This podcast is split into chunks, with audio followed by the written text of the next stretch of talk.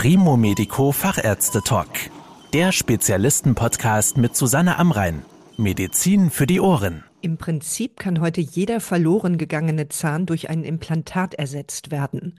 Aber damit das Implantat auch halten kann, müssen gewisse Voraussetzungen erfüllt sein, beziehungsweise verbessert werden. Darüber spreche ich heute mit Professor Hendrik Terheiden. Er ist Facharzt für Mund-, Kiefer- und Gesichtschirurgie, also Zahnarzt und Arzt in den Helios Kliniken Kassel.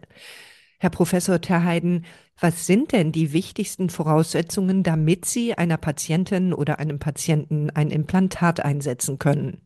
Frau Amrein, vielen Dank. Zu den wichtigsten Erfolgsfaktoren für ein Zahnimplantat gehört ausreichender Kieferknochen. Der sollte das Implantat oben an der Schulter des Implantats wie ein geschlossener Ring von mindestens 1 mm Dicke umschließen, besser noch ein bisschen dicker.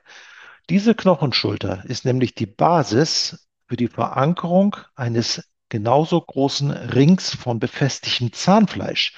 Und der dichtet das Implantat zur Mundhöhle gegen die Bakterien ab. So kann ein Implantat dann dauerhaft gesund bleiben.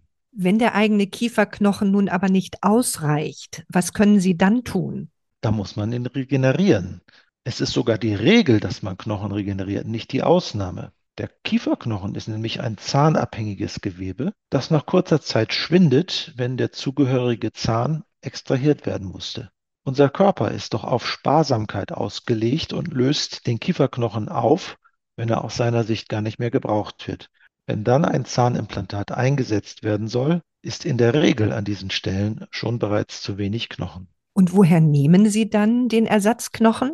In den allermeisten Fällen beträgt der Knochendefekt in den frühen Stadien weniger als ein Viertel der Gesamtmasse. Und in diesen Fällen kann man mit Knochenersatzmaterial verschiedenster Hersteller arbeiten. Wenn aber die Hälfte oder sogar drei Viertel der Knochenmenge fehlt und vielleicht auch nur wenige Zahnlücken betroffen sind, dann reicht noch Mundknochen, also Knochentransplantate, die man aus dem Mundraum des Patienten selbst gewinnen kann.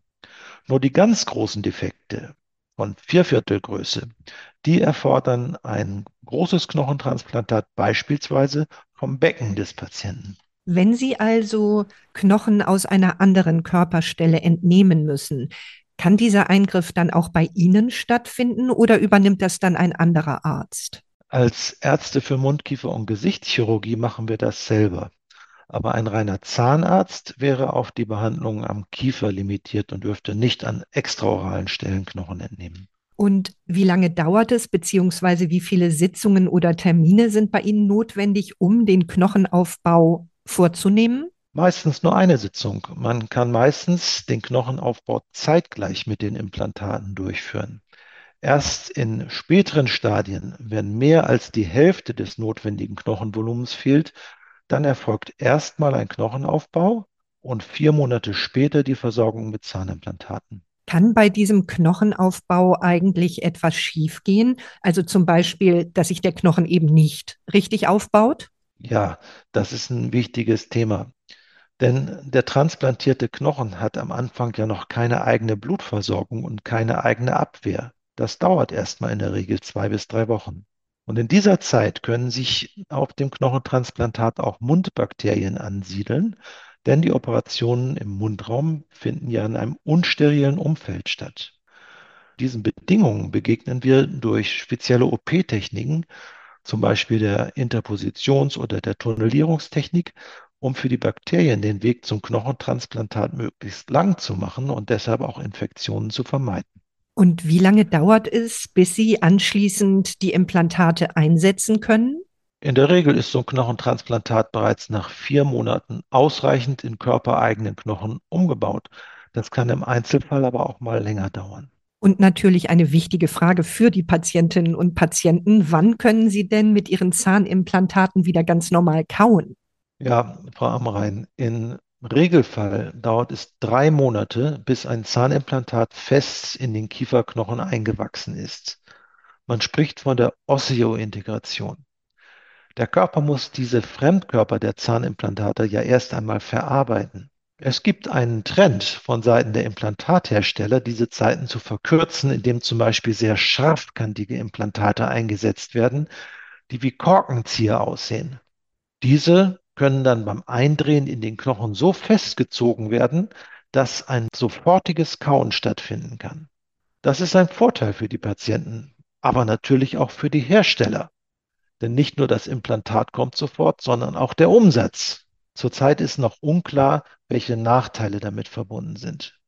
Ich denke, dass das Verfahren der Sofortbelastung erst einmal wissenschaftlich besser beobachtet werden sollte, bevor man es allzu breit in der Praxis anwendet. Nun sind ja viele Menschen sehr ängstlich und vorsichtig, was ihre Zähne betrifft. Wie schmerzhaft sind denn Knochenaufbau und eine Implantatversorgung? Die Frage kann ich gut verstehen. Ich würde sogar sagen, dass eigentlich fast alle Menschen im Mundraum sehr empfindlich sind und auch zu einem gewissen Grad Angst vor einer Zahnbehandlung haben. Man muss sich mal klar machen, dass jede Implantation ein operativer Eingriff ist. Sie geht ja in den Körper hinein. Auch wenn das manchmal hinter beschönigenden Aussagen wie Mini-Implantate oder skalpellfreie Implantation verborgen wird. So eine Operation sollte man als Patient nicht zu leichtfertig nehmen. Eine Operation ist mehr als eine normale Zahnbehandlung. Wir zum Beispiel in unserer Klinik operieren gerne schmerzfrei in Sedierung und postoperativ sollten Schmerzen bei schonender OP-Technik eigentlich kaum auftreten. Man liest ja immer wieder, wenn man sich mit dem Thema Zahnimplantate beschäftigt, von Angeboten wie neue Zähne an einem Tag. Was ist denn der Unterschied zwischen solchen schnellen Implantaten und dem Verfahren, das Sie gerade beschrieben haben? Wenn man so schlechte Zähne hat, dass sie alle ersetzt werden müssen, dann hat das doch in der Regel eine Vorgeschichte, die sich nicht an einem Tag entwickelt hat. Eine gute Zahnbehandlung ist in solchen Situationen nicht eine Materialreparatur durch Einbau von ein paar technischen Ersatzteilen, sondern sollte doch ein langsames medizinisches Gesundmachen des Körpers sein. Dazu gehört beispielsweise eine Parodontose-Sanierung und ein langsames Heranführen an eine bessere Mundhygiene und Ernährung. Durch ruppiges Zähneziehen von eigentlich erhaltbaren Zähnen, wie das häufiger bei dem Konzept neue Zähne an einem Tag gesehen wird, dabei wird doch viel Gewebe geschädigt und auch Knochen geht unnötig verloren. Also ich persönlich habe als Zahnarzt Zahnmedizin studiert, um die Zähne zu erhalten, nicht um sie zu ziehen.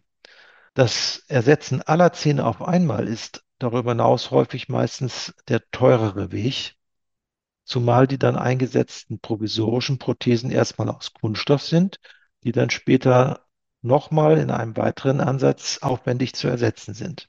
Wir klären diese Sofortbelastung natürlich den Patienten auf und bieten das auch an, aber die entscheiden dann selber mit nach dem Motto alles sofort oder gut Ding will Weile haben. Vielen Dank für die Informationen, Herr Professor Terheiden. Gerne. Das war der Primo Medico Fachärzte Talk. Danke, dass Sie zugehört haben. Mehr Informationen rund um das Thema Gesundheit und medizinische Spezialisten finden Sie auf primomedico.com. Bis zum nächsten Mal, wenn es wieder heißt Medizin für die Ohren.